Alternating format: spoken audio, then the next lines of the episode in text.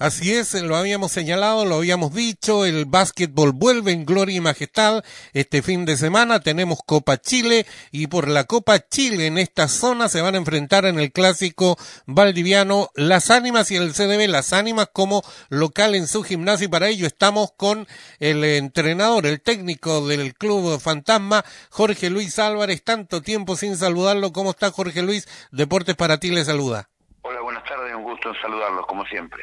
Eh, profesor, eh, cuéntenos cómo está Club Deporte Las Ánimas para este inicio de torneo. Ya tuvieron eh, un partido que lo comentábamos en el día de ayer, le gana a V Temuco o Ave Temuco Ufro, pero que más que nada una curiosidad, el marcador, el haber ganado, porque lo que se viene ahora es este fin de semana. ¿Cómo están las ánimas?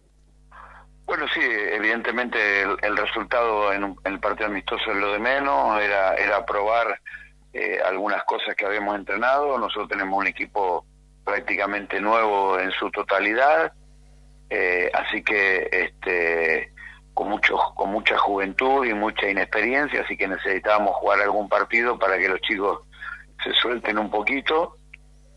Así que bien, estamos en un proceso nuevo, se hizo un recambio bastante importante en lo deportivo y económico también, eh, así que eh, creo que estamos en una etapa nueva, un inicio de una etapa nueva, un proceso largo, pero que sabemos que va a ser dificultoso y sobre todo en el inicio y seguramente con algunos resultados en contra, pero bueno, eh, había que hacerlo, era necesario, era el momento y, y bueno, estamos trabajando en eso.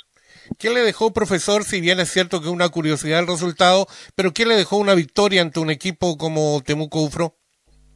Bueno, eh, a nosotros nos dejó una buena sensación de, los jugadores jóvenes eh, eh, y en general del equipo, con la intensidad que nosotros pretendemos del equipo. Sabemos que obviamente por los puntos va a ser distinto porque, digamos, ante la inexperiencia, digamos, la pelota va a pesar más kilos de la que pesa, el aro que seguramente se verá un poco más chico pero queríamos saber si, digamos, si lo que habíamos entrenado, si la intensidad y el estilo y el ritmo de juego que le queremos imponer al equipo se podía realizar ante un rival, eh, ante un rival, digamos, independientemente de quién sea, y bueno, eh, eso nos dejó bastante satisfecho. Hubo algunas eh, algunas actuaciones de los jugadores jóvenes que también nos dejaron satisfechos, reafirmar, digamos, que Lowe, Vergara y Amicucci llevaron el peso del equipo y lo hicieron con mucha seriedad y mucha responsabilidad, así que eh, por ese lado nos dejó bastante tranquilos, sabemos en qué parte del proceso estamos, pero eh, por ese lado el, haber jugado nos dejó bastante tranquilos, al menos de que en el inicio estamos en un camino correcto. Usted lo acaba de señalar, Low, que es un hombre identificado ya con los colores animeños, eh, se quedaba. Se anunciaba que se quedaba Claudio Naranjo. ¿En qué está aquello, profesor? Bueno, eh, sé que Claudio tiene mañana una reunión con los dirigentes para solucionar algunos temas eh, referentes contractuales. Eh, si eso se soluciona, estará con nosotros. Ojalá que salga bien todo y pueda estar con nosotros. Así que es un tema que más que nada de índole contractual que otra cosa. Y usted hablaba de, de dos que, que, ya conocen este gimnasio animeño, el club, como fueron, el, como han sido el, retorno de Alejandro Vergara y Cristian Amicucci. ¿Usted confía en que ellos van a, van a ser parte importante de esta campaña? Eh, yo confío que sí, me confío que, que eh, los dos y Diego Lowe, ellos tres, eran importantes que estuvieran en el equipo. Eh, además de, de, de, la, de, lo que de la parte deportiva, basquetbolística, por su estilo de conducirse en el deporte y que iban a ser una guía importante para y un liderazgo importante para este grupo de chicos jóvenes que, que hemos incorporado al equipo.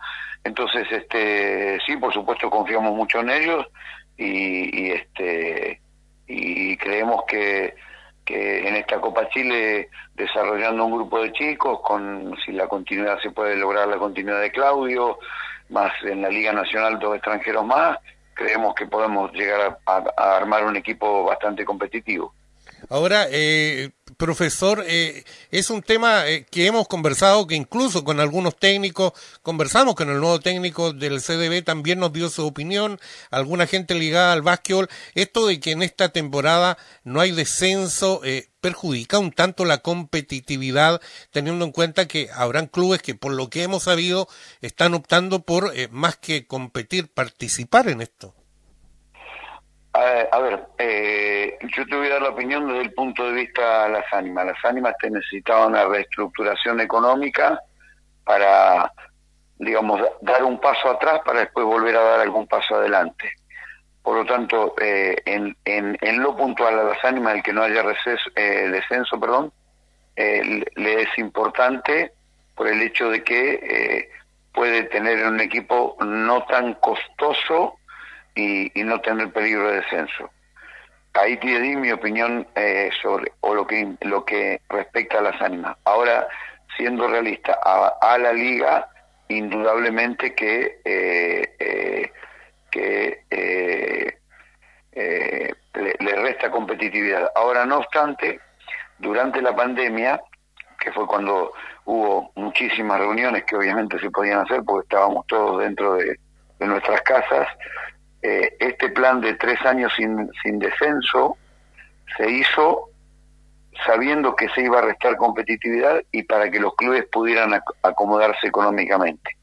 Desde ese punto de vista yo creo que ha sido exitoso, porque me parece que a final de esta liga va a haber muy pocos clubes con deudas atrasadas y por lo tanto va a ser exitoso eh, ese plan a nivel económico que obviamente resta competitividad, sí, lo comparto, pero creo que era un momento en que, en que había que hacerlo para que los clubes tuvieran nuevos ímpetus a partir de no tener deudas y, a partir de la liga que viene ya con descenso, generar otra vez una liga más competitiva con clubes solidificados económicamente, que era el objetivo de, de, de este, de estos tres años sin descenso. Así es. Eh, bien, eh, profesor, queremos agradecer estos minutos, desearle éxito. Nos estaremos viendo el día sábado, después de harto tiempo, de un receso bastante largo, con esta Copa Chile. ¿Qué, qué le parece a usted esto de mezclar equipos de, de la Liga 2 con la Liga 1? Eh, ¿Habrá un poco de diferencia entre, entre ambas ligas, eh, entre planteles de una u otra liga, o se va a equiparar esto? A ver, lo, lo primero eh, que para el básquetbol chileno haya en este momento una competencia donde haya 30 equipos jugando, es un éxito. De por sí ya es un éxito. Eh, por supuesto que va a haber diferencias entre los de primera y segunda, como lo hay en toda la liga del mundo.